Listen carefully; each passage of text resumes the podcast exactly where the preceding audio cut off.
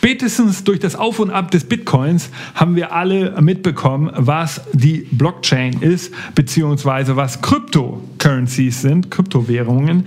Und deshalb haben wir in diesem Podcast auch mal das Thema Future of Money aufgegriffen. Wir wollen mit dem Head of Financial Relations, Dan Zimmerman, gleich reden ähm, äh, der äh, arbeitet bei IOTA. IOTA ist eine, ein Projekt aus äh, diesem Kryptowährungsuniversum. Ähm, Allerdings ist IOTA ein, ein Sonderprojekt. Sie, ähm, die, die Technologie funktioniert anders als die der, der klassischen Blockchain. Bei vielen der Kryptowährungen, es gibt ja ungefähr 2000 Projekte da draußen gerade, die alle so äh, Kryptowährungen, verschiedene Startups, die Kryptowährungen gegründet haben. Und ähm, die meisten davon verwenden die klassische Blockchain. Blockchain, ähm, bei der es darum geht, dass man eben eine Transaktion in einen, in einen Block schreibt, der dann äh, kopiert wird in, über alle möglichen dezentralisierten Server und ähm, die, diese Transaktion, dieses Kopieren in den dezentralisierten Servern, das dauert eben und dadurch ähm, ist, ist das natürlich immer etwas langsam. Also Echtzeittransaktionen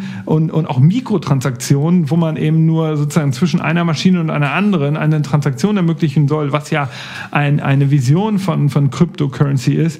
Ähm, das dauert eben lange mit Blockchain-Technologie und deshalb wollen wir mit, mit, mit Dan gleich mal reden und verstehen, was wie IOTA anders ist. Die, die nutzen ein bisschen andere Technologie und, und wollen dadurch halt ähm, das das, die Infrastruktur werden von dieser Zukunftswelt, in der eben ähm, Maschinen untereinander äh, direkt äh, Transaktionen und Geld und Bezahlung vornehmen. Ähm, er wird uns das genauer erzählen. Für den Podcast, glaube ich, braucht man so ein Grundwissen da an, an, an, an Krypto, man muss verstehen, was Blockchain ist, man muss vielleicht sogar mal einen Bitcoin runtergeladen haben, damit man so ein bisschen versteht, was so die Probleme sind, die in der Usability oder was, was IOTA eben besser oder anders macht. Ähm, aber wenn ihr da noch zu Fragen habt, wie man, wie man, wie man, wie, wie das funktioniert, könnt ihr mir gerne schreiben. Ich erkläre es euch auch nochmal äh, sozusagen individuell. individuell.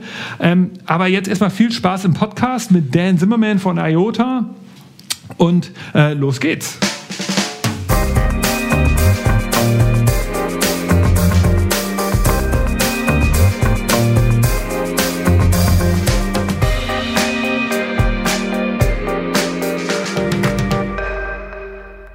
Welcome to the Future Candy podcast here with Nick. Uh, I'm here, and of course, we have our guest uh, um, all over uh, the Atlantic Ocean. You're sitting in New York City. Hi, Dan. Dan Simerman from IOTA. And please introduce yourself quickly. You are the head of financial relations. What does that mean?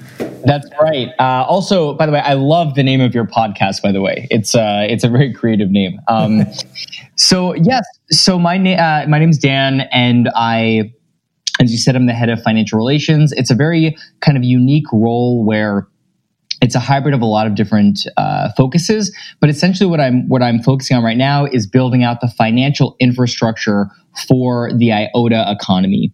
And we can get into what that means because I think that's pretty uh, it's a pretty packed statement. But at the end of the day, there are so many connective points, on ramps and off ramps that are required in order for people to engage with um, all of the services and products that we believe are going to be built on IOTA in the coming months and years. Uh, whether that's you know owning the IOTA token, how do you acquire it, how do you use it within a product, what happens if you're a company and you decide that you want a feeless transaction mechanism uh, between humans and devices. Um, all these questions that that uh, kind of swirl around the basics of launching an open source permissionless protocol. So I work very closely with the founders to uh, to realize this vision, and uh, there's a lot of different uh, verticals that touches upon. Wow. Okay. Let's let's uh, let's go, get into this in, in this podcast. Like let's take uh, let's take it step by step. First of all, um, I mean, you work for a cryptocurrency company or and foundation, and uh, you and so I believe when I ask you now, I mean, this is the name of this episode. It's called the future of money. So, what is your take on that? Do you believe we'll the, we'll see uh, we'll see cryptocurrency um, as a new form of mass payment uh, technology? Yeah, so I think that cryptocurrency is already proven itself to be a, a pretty uh, a pretty durable uh, payment method, right? Um, but I think that that you have to ask yourself what the intention is of the organization or the entity or the group that's even launching that currency. And, you know, what I always like to remind people is that IOTA, for people that don't know, you know, we're a nonprofit governed by German law. Uh, we work very closely with, um, with regulators and we really are this open source technology. So when we look at our digital asset, uh, the IOTA token, we think of it a little more as a, um, something that's not really owned by any one person, right? It's available to the public.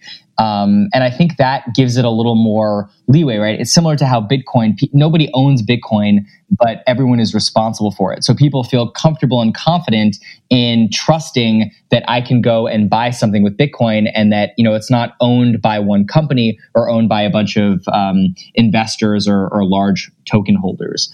Um, so you so you, you so listening to you, you you fairly convinced that um, IOTA is, is is is of course not only a currency and not only for humans to pay for their goods in a store, but we'll talk about it in a second. But you strongly believe that currencies and, and, and cryptocurrencies are going to be the next step in in this kind of payment environment.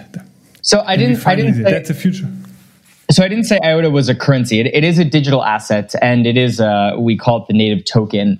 Um, but I, I do think so, and I think that you know IOTA has a lot of utility, right? I think a lot of times people or lots of different projects. You have to remember there are thousands of different, you know, distributed ledgers and digital asset projects. Uh, and what I think makes IOTA so unique is that we're solving a real world problem. What we're really trying to look at how do devices and humans exchange value in the future? And how do they do it in a permissionless way? And this is where it gets kind of sci-fi because uh, we see a world where devices are going to be autonomously paying um, and buying and selling services with one another. And not only do they need a permissionless communication protocol to do that, but they also need the value mechanism on the same layer as the data transfer mechanism. And when you think about how devices like to engage in economic activity, they they're gonna we we're theorizing that they're gonna want to do it differently than we do, right? We might want to spend ten dollars a month on Netflix, but a device might want to pay you know a fraction of a penny per API call. They might want to do it per use, uh, pay per use is that it's called. And with current payment um, mechanisms, it's it's almost impossible to do that, right? I can't use PayPal to to, pay a, a, device a fraction of a penny, right? I also can't do that with most other blockchains. I can't do that with Bitcoin. I can't do that with Ethereum. Uh, I can't do that with most of our competitors because there are fees on the network. So getting back to kind of what makes us so unique is that you know, we're a distributed, decentralized, permissionless network that has no miners and no stakers. So if you're familiar with kind of how blockchain architecture works, we redesigned uh, distributed ledger technology from the ground up so that we didn't have to have to pay these miners and stakers these fees. So being a feeless protocol, it opens up all of these use cases around um, paying uh, services in a way that that really wasn't possible before. So when we think about the future of money, we really think about um, uh, how many different actors, not necessarily just humans, are going to be thinking about economic activity on these networks. So so let's maybe I, I when I uh, was researching your company, I was thinking maybe we need to talk about some real industry cases to uh, make it um, more understandable for, for our listeners. And I like one example that you uh, that you have in a cooperation with with Jaguar and Land Rover, this car company, and they I'm thinking maybe you can uh, the, the, thing I found out maybe you want to dwell on that is um, they they work together with IOTA with your technology and they built it into some of their prototype cars. And the idea is that the car, you, the the human being is driving the car down the road, parking somewhere, and the car automatically pays per use, like the seconds it, it's standing somewhere, the minutes and seconds it's standing somewhere, it pays for parking. And then automatically the human being doesn't have to, the driver doesn't have to stop anywhere. So this is basically the connect the uh, connectivity in a car, and you're the, the, the, the, kind of the foundation technology, the the the, the the technology that makes all this possible. Is that is that one good example to, to describe how IOTA can work? Yeah, that's that's a great example, right? We we operate in a lot of different verticals, and one of them happens to be transportation. And um, you know, in the Jaguar Land Rover example, the real innovation there, I think, is the wallet, right? You've got a digital wallet that's now capturing data from the device from the car cars cars produce an immense amount of data an incredible amount and um, by going through, you can actually have the car pick up road conditions, maybe conditions about other cars in the vicinity, uh, maybe weather. There's a whole there's a whole range of of uh, types of data that it can pick up. And then I think what's really unique is that uh, Jaguar Land Rover is offering this service or proposing to that they'll actually pay drivers for their data. And that kind of gets into the politics of like who owns data, who's responsible for it, who's accountable for it. But they're kind of taking a first step and saying, at least from what how I've read it, that drivers really own the data and that we are um, paying them in the IOTA token uh, to incentivize them to share that data. So I think when you talk a lot about real world use cases around data and IoT and physical devices, you invariably come up against the questions around security and privacy, right? I think that we're, we're seeing so much data leakage these days where we don't even know where our data is going when we go onto a website, when we share something on social. So to have an example where, you know, car data, which is incredibly valuable, all of our device data around us um, to be able to move that step that next step and say well if we're really going to have a connected world we want to have one that where we control our data and where it's not being sent to a centralized um, database. So i think that the jaguar land rover um, uh, example is a really good step in that direction but okay, so and maybe this is important to also to understand is your technology is working differently from other crypto projects, especially the Bitcoin, because you are so much faster. It's uh, because of this scalability. I know that the Bitcoin today, because of the mining, you said that before, it always takes forever. That it takes like a long time till the transaction is actually written in one of those blocks and then added to the blockchain of the Bitcoin. So this is why you are faster. So now, so you are ready to even enter the 5G low latency environment that we are now facing. That um, machines are talking instantaneously almost to, uh, to one another. So you, your technology can even go in that direction. Yes. Yeah, and uh, getting getting to that first point, there, there, I'd say there's there's two or three key components that really makes IOTA uh, uh, distinct from a lot of our competition. One, as you mentioned, is that we don't have any blocks. Uh, right, so we devices are actually sending value between one another rather than waiting for them to go into a block, and that allows us to scale. So the more devices are on the network, the more computation is available. In a sense, um, maybe that's not the correct term exactly, but there's more devices that are available to help with the transactions being sent out and, and receiving and received. Yeah, yeah that, that's fine. Okay. So that, that's the first thing. The second thing is that um, oftentimes people forget that how important it is to be feeless. So right, so we've got a digital asset on our um, on our network, but unlike our other competitors, our, our distributed ledger um, competitors like Bitcoin and Ethereum and you know EOS and and Tron and all these other characters. Um, you don't need to use the the coin or the token in order to send data. And that's an incredibly valuable uh, distinction to make because a we already talked about how it's it's incredibly expensive. Or maybe we didn't talk about this. If I'm a device and I want to send a fraction of a penny's worth of data, it's too expensive, right? But on the other side, there are many companies and organizations. Probably some um, some of your listeners too have, have come across this where they love the idea of building a decentralized application, but then they do some research and they realize that they have to own some Ethereum and they have to put it in a wallet and then they have to debit it every time it's being used. So there are also some mm-hmm. legal, there are some legal and regulatory questions around that. Like, can my company hold Ethereum? Can it hold a digital asset that's maybe a for profit company that's not Ethereum? So we think that that's not very scalable and that's not very practical for uh, companies and governments and institutions that just want, you know, the benefits of decentralization without having to become traders and hold their own asset. But if they want to have a, an incredibly valuable value transfer mechanism, they have something like the IOTA token that can exchange value between humans and devices. Um, and then there's another one there too, but I can stop there.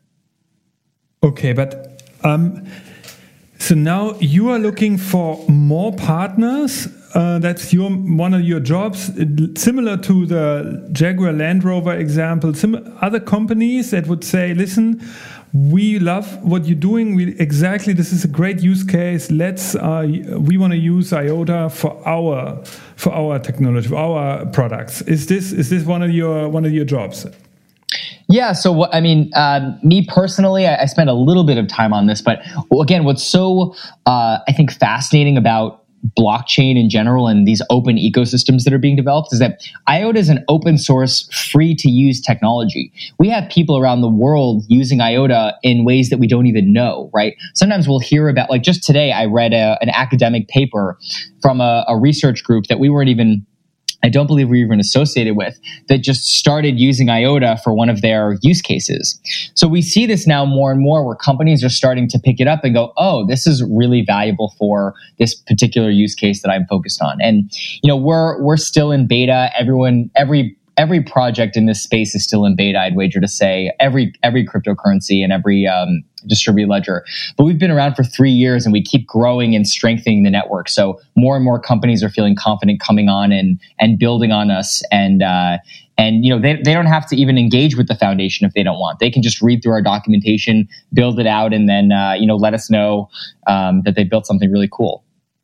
Okay, but I, I, think one unique thing about your uh, your um, crypto or your process is that in the end that you have this kind of um, institutionalized checkup, like to, to like validation. Uh, in, in, there's one team co controlling in the end whether there's been a um, a fraud or somewhere. Is that correct? It's not completely without protection. It's not completely free. There's some kind of institution uh, in the end checking whether all the transactions have been valid. Is this correct? Oh, I think I see what you're saying. So we have right now we have something. We have this we have this little component called the coordinator. And that's something that the foundation runs as the network grows, but we're actually in the process of removing that right now. It's called Coordicide. So you can maybe share a link to that to your to your listeners if you'd like. But that um I don't know if that really answers your question. We we are, you know, distributed, we're decentralized, um, and anyone can pr- put a transaction on the network and it, it can't really be stopped uh, by the foundation. So I don't know if that answers your question, but to get maybe to the other point of that is that yeah, we you know we have we have an incredibly um, uh, a really great um, business development team, which is interesting for a nonprofit. So, what, what's very cool about the dynamic of the foundation is that you know we've got we've got one of the largest ecosystems in the entire um, space, right? Probably under Hyperledger and Ethereum. And people will contribute to our code. They'll build. We've got entrepreneurs, we've got startups, we've got developers, and they can, you know, build independently. And then sometimes if it's a very large project, you know, if, if some of your listeners are part of large organizations and you have an idea and you think there might be some way to collaborate, you're more than welcome to reach out to the foundation personally and we can kind of walk you through that process as well. Okay.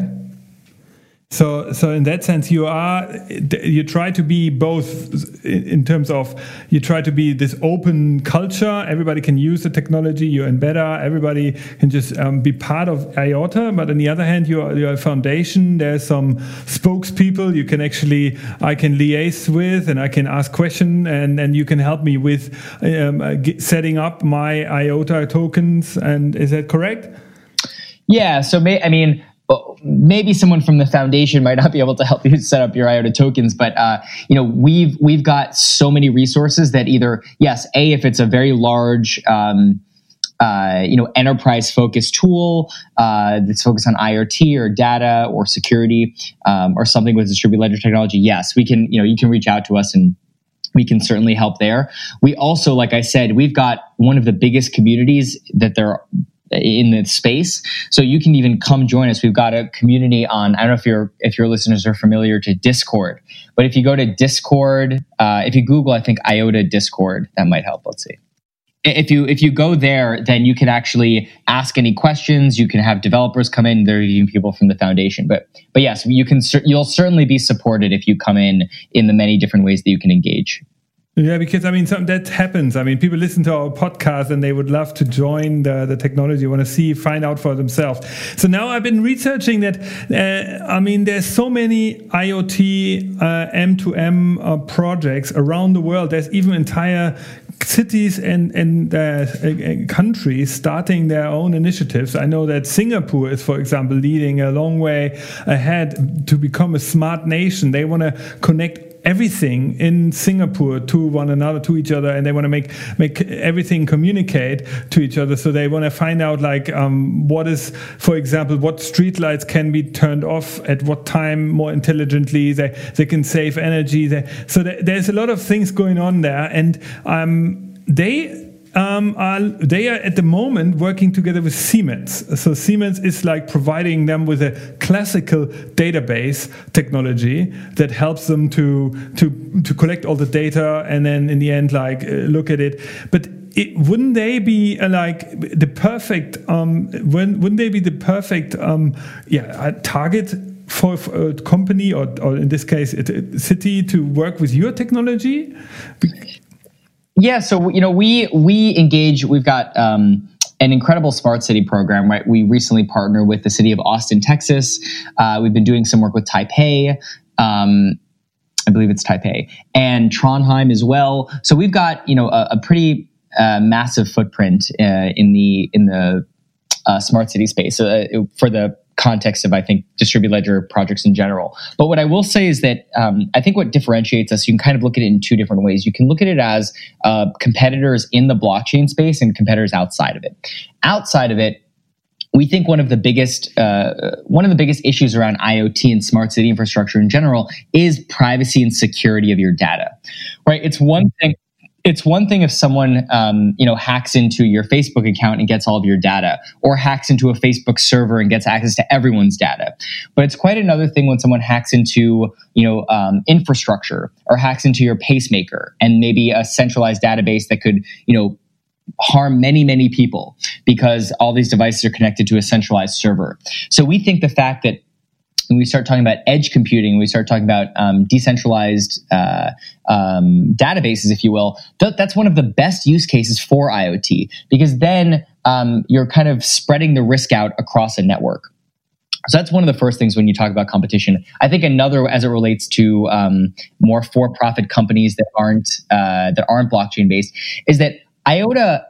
Um, many people don't realize this. We're working on becoming an open standard right? So open source and being an open standard is really important. So we're working with the OMG group, uh, which is a large body working on standardization, and um, the goal is that we don't come into these uh, these same siloed um, uh, standards wars that we've seen in the past with like NFC payments, right? We want to see we, we want people to use their protocol so that the city of New York can talk to the city of LA, that can talk to the city of um, you know Taiwan, can talk to the city of Berlin. We want we want um, an, a level of interoperability. And if for-profit companies are are building out the smart city infrastructure at the communication protocol level, at the device level, um, then we run a risk of not being able to communicate right? Because then what happens if someone brings, I'm just using an example, what, what happens if someone brings like a Bosch application into like a Siemens environment? Bad, bad example maybe, but you get the idea.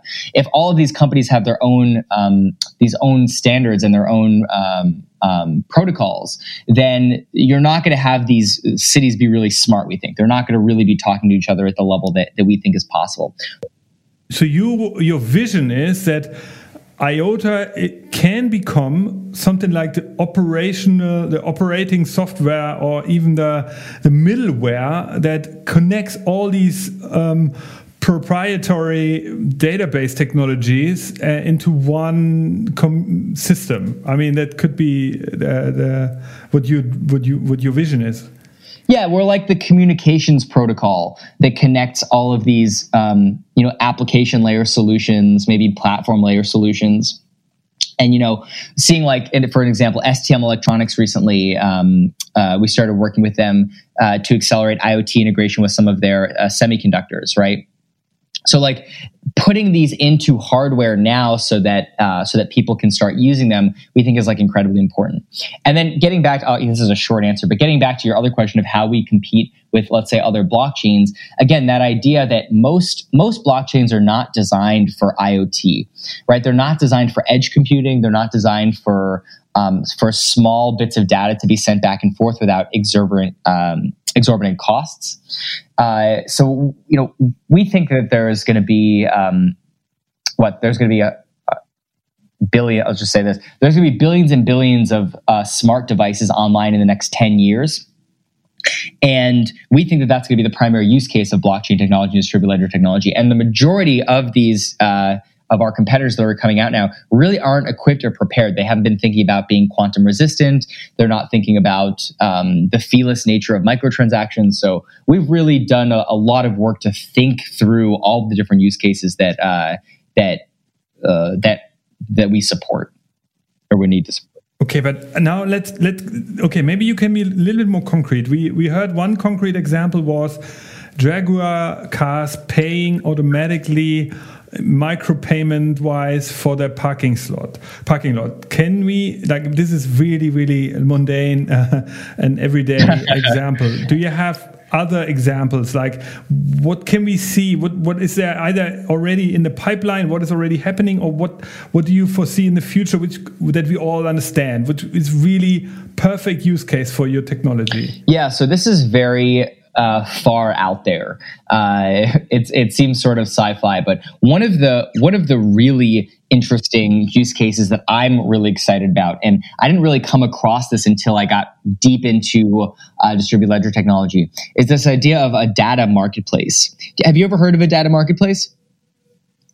Uh, just as a strategic plan, uh, just as an idea, but not not not in concrete. So maybe maybe yeah, explain us a little bit more. What do you mean? Yeah. So so there's this um, there's a saying that's going around now where people say uh, data is the new oil right? It's an incredibly yeah. valuable resource. But data is incredibly uh, difficult to extract and quantify and value uh, because we don't really have the tools and we don't have the communication protocols, um, you know, the standards, if you will, uh, to really make this a, a, broad scale movement.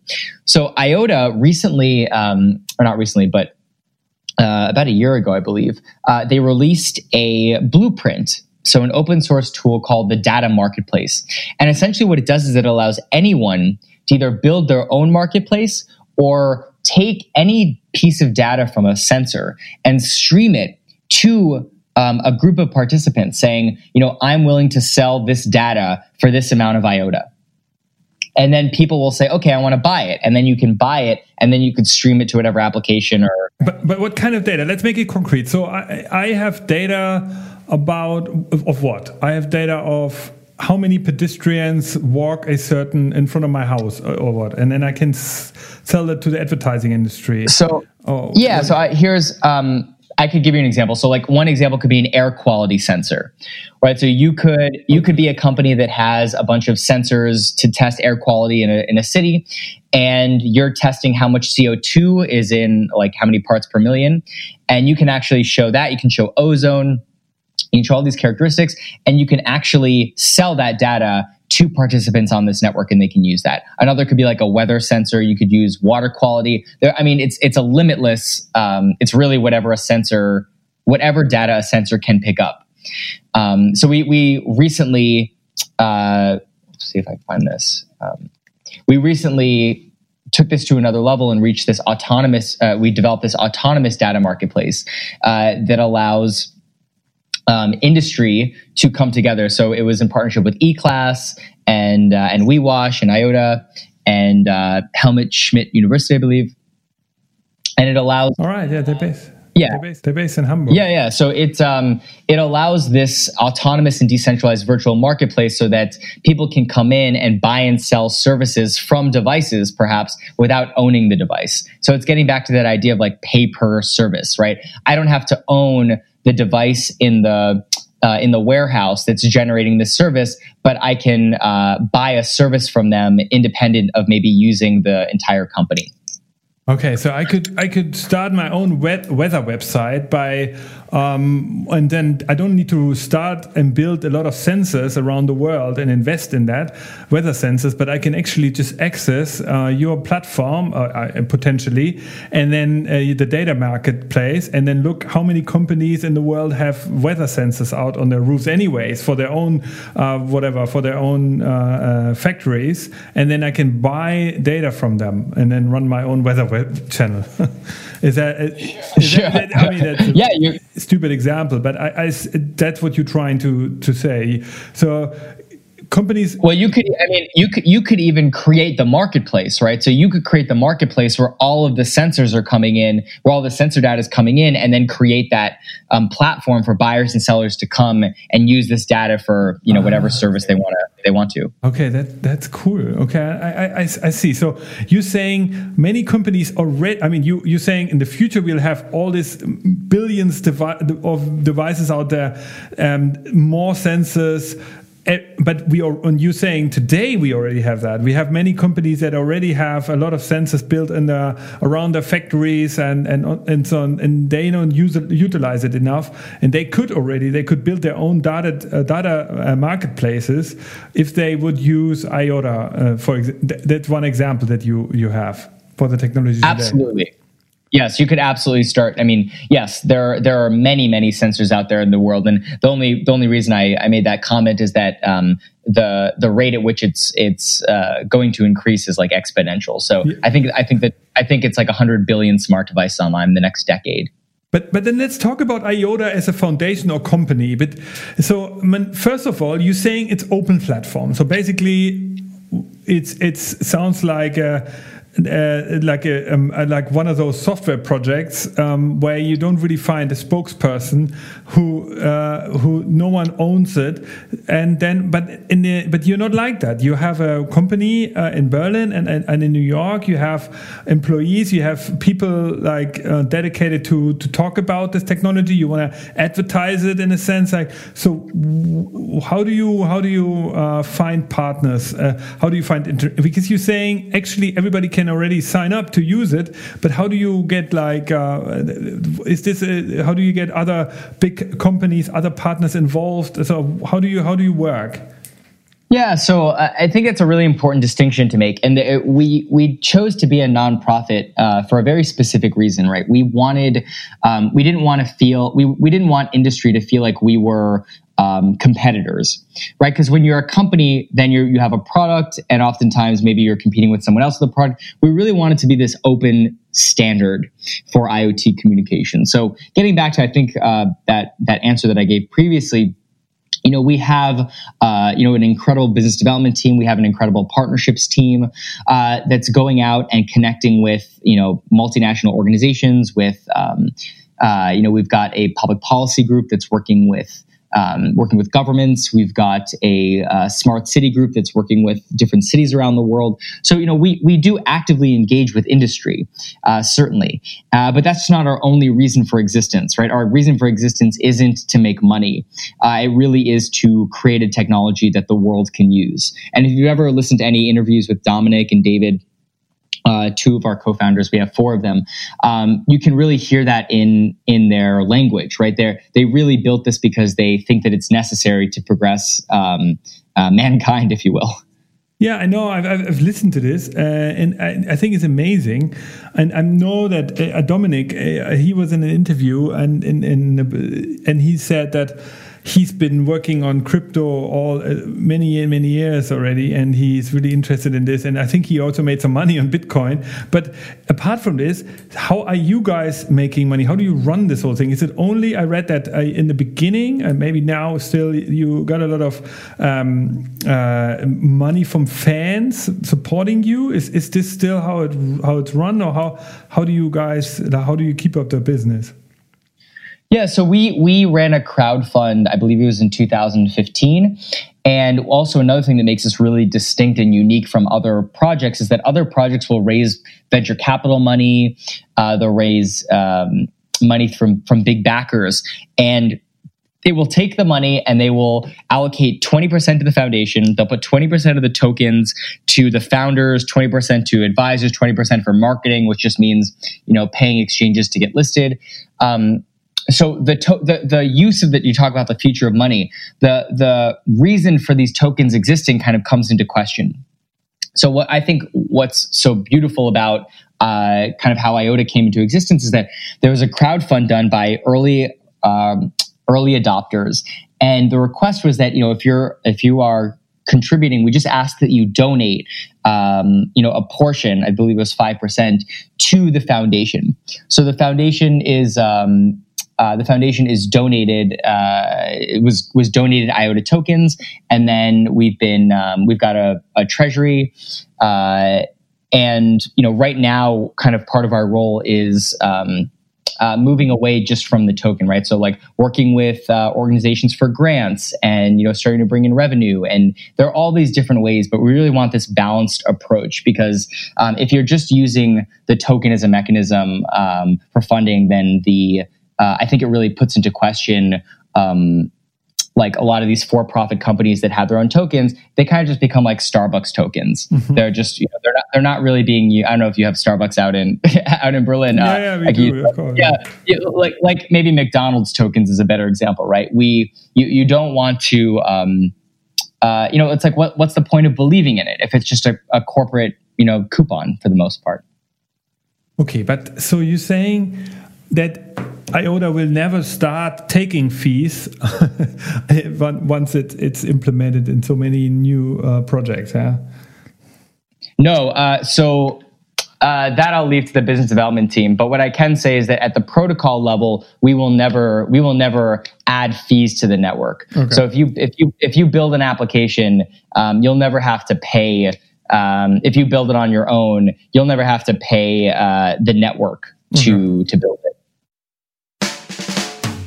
Hallo Leute, wir sind Daniel und Nikolai aus dem Tech-Team von Future Candy. Hier eine kurze Info in eigener Sache. Ihr wollt Innovationen selber hautnah erleben, statt nur drüber zu reden? Ihr wollt die neuesten Technologien testen und keinen Trend mehr verpassen? Dann solltet ihr unbedingt die TechFed von Future Candy ausprobieren. Unseren Service für euren digitalen Wandel. Mit dieser Hands-on Experience könnt ihr über zwölf Monate jedes Quartal ein von uns kuratiertes Paket mit den neuesten Technologien zum Testen in euer Unternehmen holen. Mit Gadgets aus den Bereichen wie Virtual Reality, Augmented Reality, Robotics bis hin zum Office der Zukunft bekommt man so einen super Einblick, welche Technologien demnächst auf uns zukommen werden und setzt nicht mehr auf den falschen Hype. Sollten wir euer Interesse geweckt haben, dann checkt unsere Website oder schreibt uns einfach eine Mail an info at futurecandy.com und wir melden uns mit weiteren Informationen bei euch. Das war's auch schon von uns. Weiter geht's mit dem Future Candy Podcast. Wow. Then um, we've heard that uh, now the Libra, uh, which is like this really, really famous project by Facebook, uh, run from Switzerland, it's it's this currency that they want to start uh, the Facebook uh, corporation uh, with with 28 partners, and some of the 28 partners have already withdrawn from the project. I know it's it's Libra has nothing to do with you guys, but is this um, but is is the the whole controversy about around Libra is this making um, is it good for you in terms of um, people talk about crypto even though it's not good? Is is not so any press is good press for us or is it bad for you? Are you feeling uh, that you're also getting uh, getting uh, drawn into this this whole discussion? We're certainly getting drawn into it but i wouldn't say that it is good or bad. I think i think that having facebook come and be um, the example of Silicon Valley getting into blockchain, I think it just it brought up a lot of questions around privacy and security and why do they want to create a blockchain? Right there, there is some there have been some whispers out there that um, you know financial data is the missing piece in their kind of graph of information about us. So this would be another way to learn more about us, and then they could you know monetize also that in different ways, how, perhaps. How how, um, how much money people have? That's what you're saying. That's the thing they don't know don't know yet. And in in order to so this is like the rumor.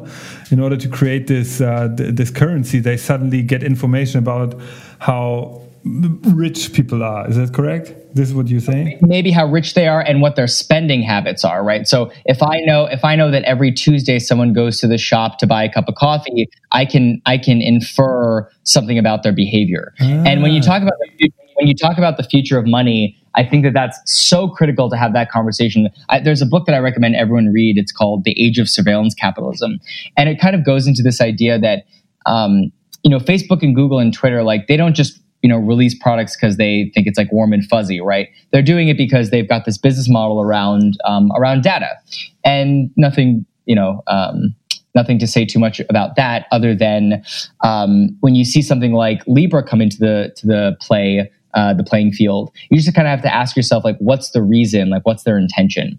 Uh, so I think that it actually created a very good contrast between a Libra and a project like IOTA, where we think that privacy, data, and security are incredibly powerful and incredibly valuable.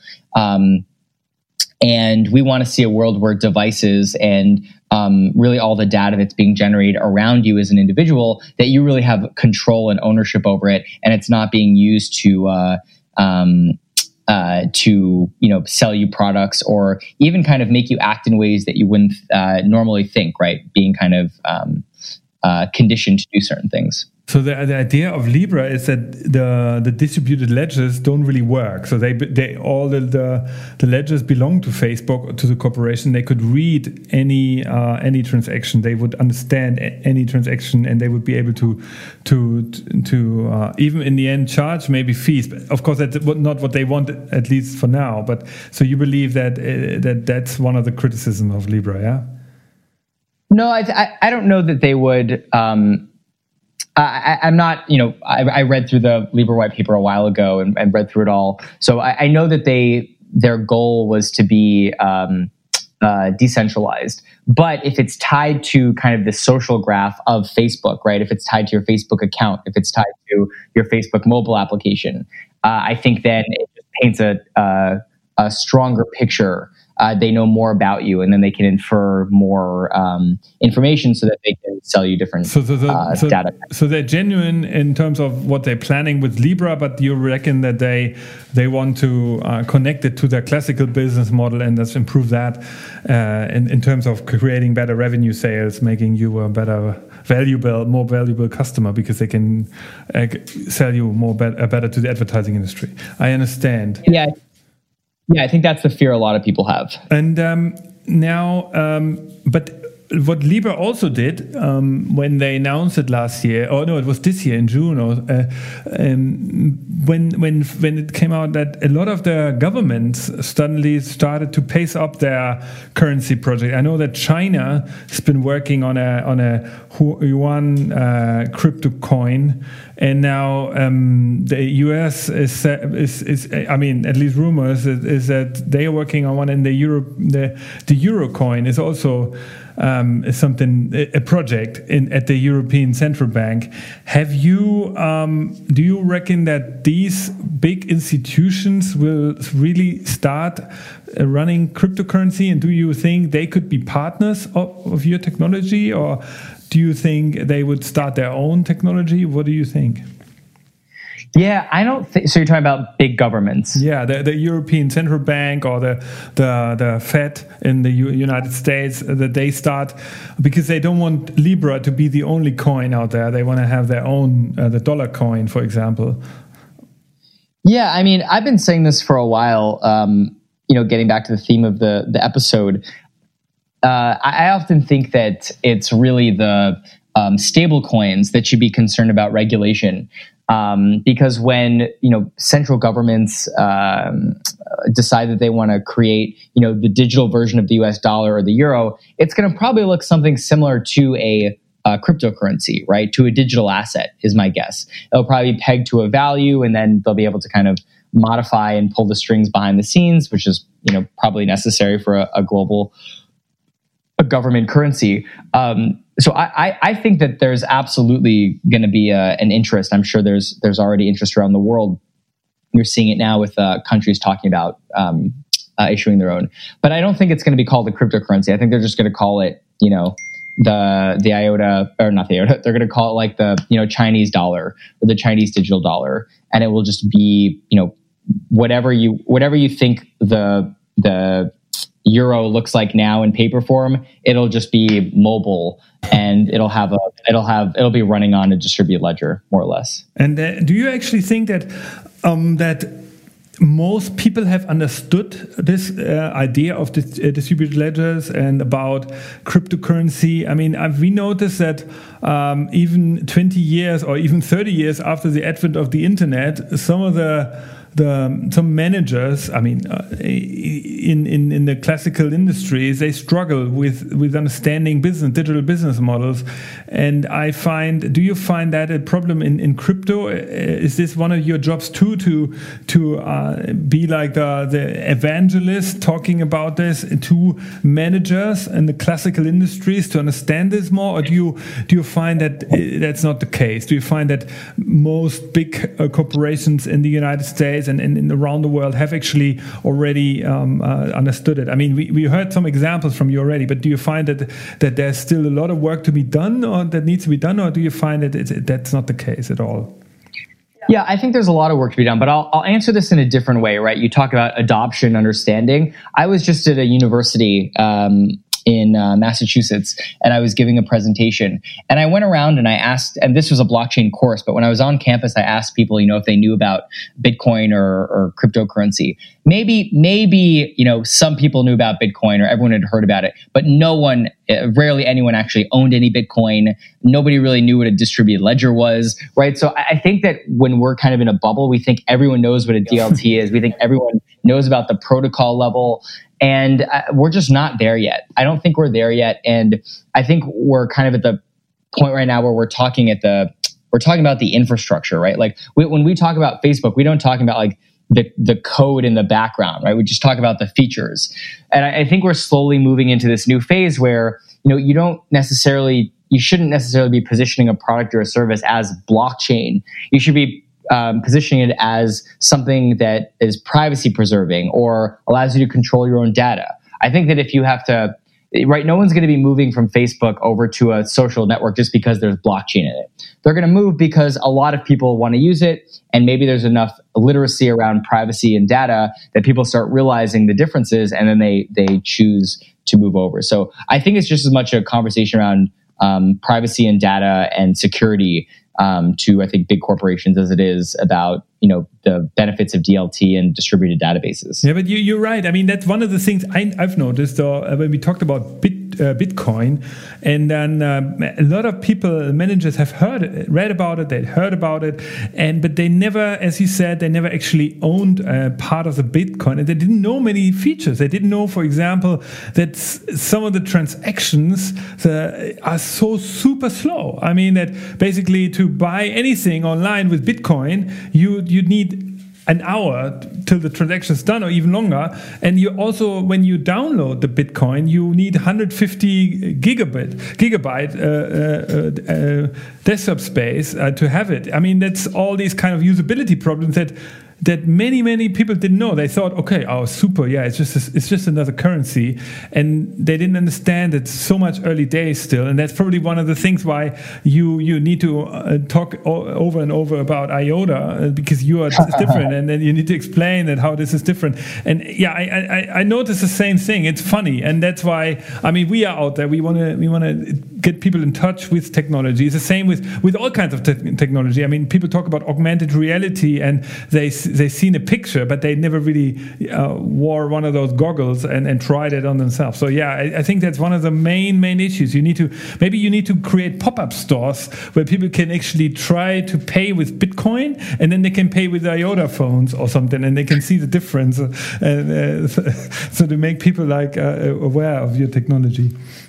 Certainly, and you know, you, you touched on something really interesting, though. Like we, uh, I think generally it, it it helps to break up those two components of the ecosystem, right? There's blockchain, and then there's the currency part.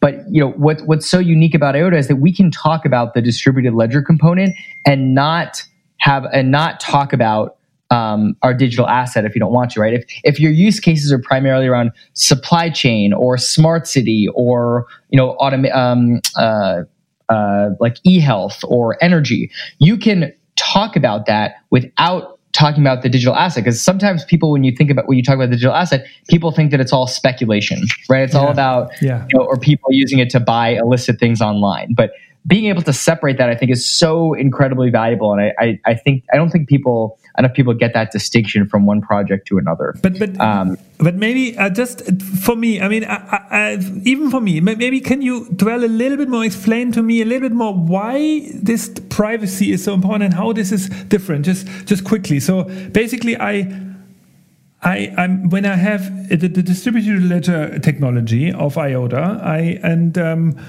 I do a transaction. It's it's uh, it you I use uh, the, through the tangles. It it's kind of gets written into into the, the into the IOTA um, uh, what, into the system, so I, everybody can read about the transaction. So and so how can I keep it safe? Because I have this wallet, I have my own wallet. Yeah, the wallet doesn't own, it's not owned by any company. It's my wallet, so that's why I, I, I own the data. Is that correct?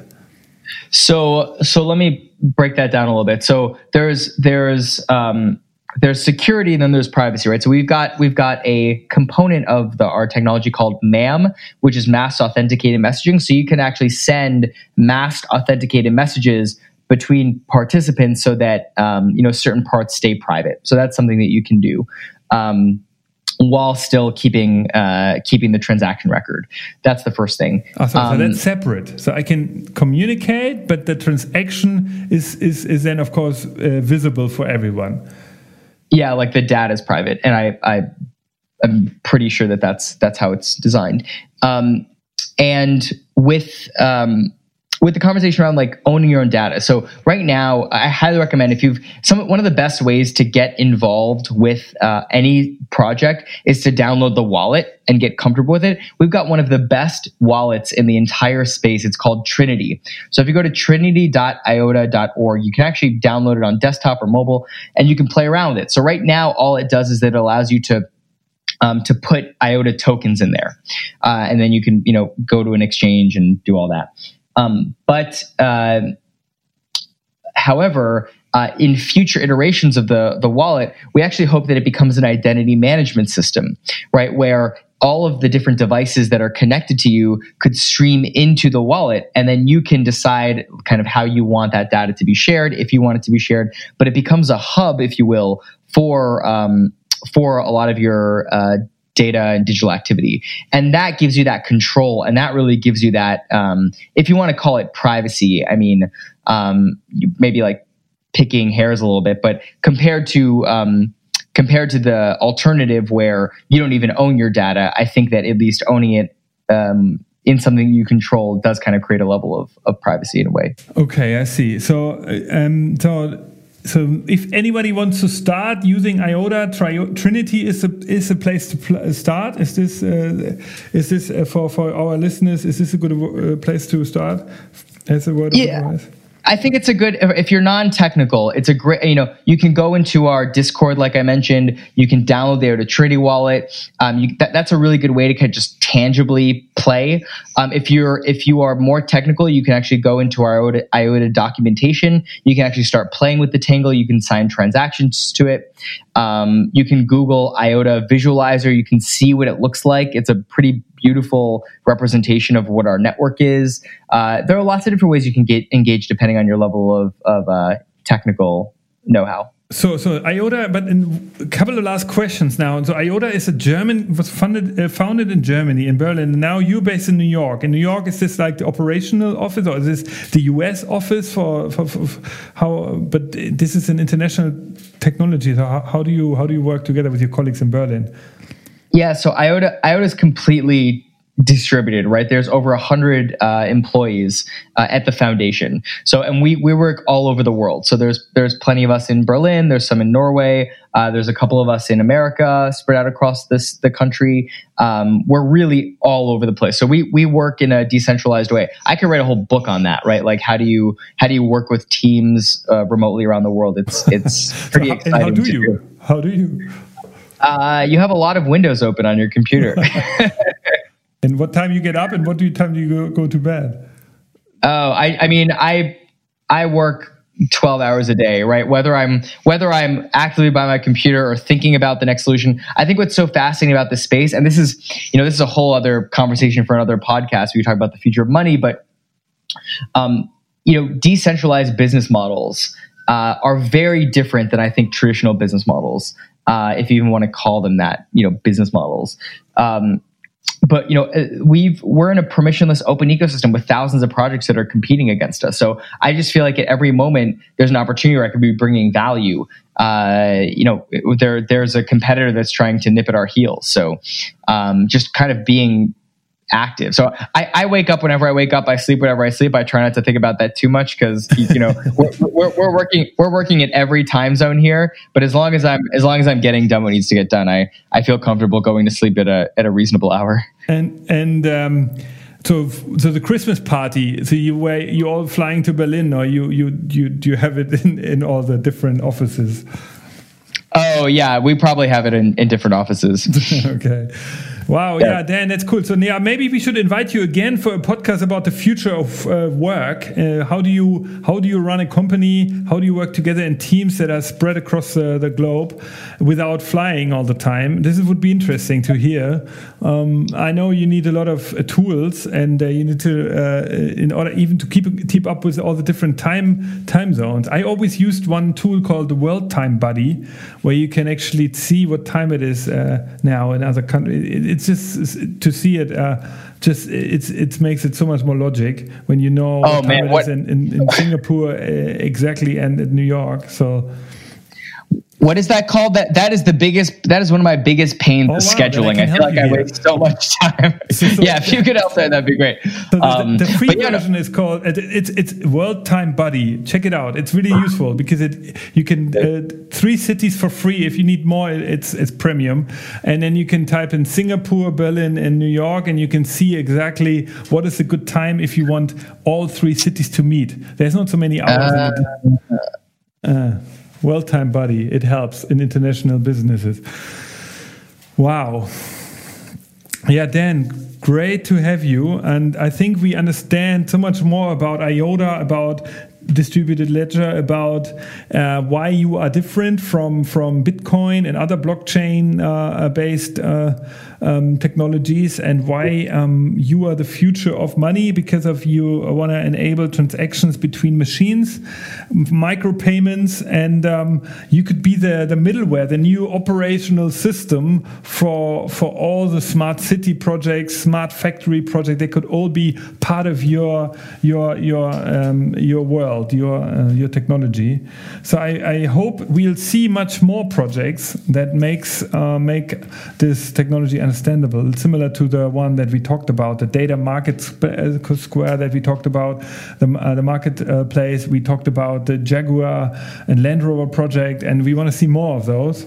And uh, yeah, I hope to get an update. But uh, yeah, we'll we'll hear from you soon. We'll hear from you about the future of work. We'll hear from you the future of worldwide teams, and maybe another podcast on the future of money in a couple of months when we see more projects. I would love to. Th- you know, thank you so much for having me. I feel like I live in the future most of the time anyway, so happy to speak about it with you whenever. Uh, but seriously, I, I, really appreciate it. I'd, I'd, love to come back on and, uh, yeah, and talk about it. And if anyone has a question, I will. Um, uh, they can find you on LinkedIn, Dan Simerman on LinkedIn, and I'm sure they can write you and ask you uh, whatever they and or they can be part of the. the they can go on IOTA and ask questions there. Is that correct? Yeah, so find me on Discord, or uh, you can find me on LinkedIn, or if you come onto Discord, if you just Google uh, Discord IOTA uh, and make an account, you can come in. You'll see me there. You can say hi. You know, um, you know, I came from this podcast, and uh, we can definitely communicate in there as well. Okay, Dan, you're a star. Thank you so much. Thanks for having, uh, thanks for being with us and spending uh, one hour of your valuable time. And then I wish you all the luck. I will go to Trinity now and download my own first IOTA wallet and try it for myself. Okay. Sounds good. okay. Thank you, Dan. Cheers.